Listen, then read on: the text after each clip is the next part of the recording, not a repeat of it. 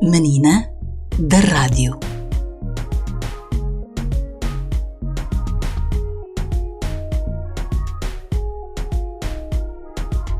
E pronto, é assim que se começa.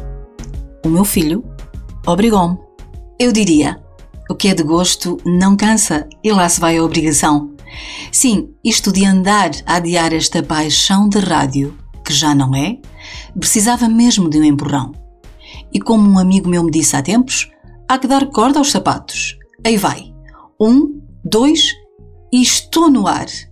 Ai, o coração a bater forte e depressa, mais parece que vai sair do peito nesta sensação de tudo dar.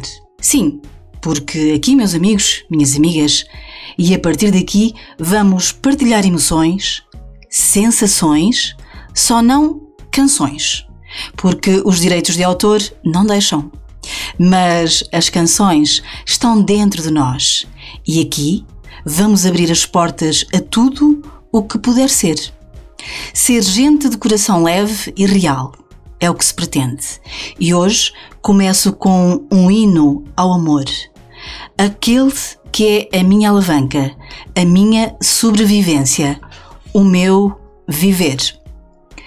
Em jeito de agradecimento, um poema que fiz já há um tempo, em 2006, abril de 2006, e que lancei numa pequena brochura, a que chamei Lua.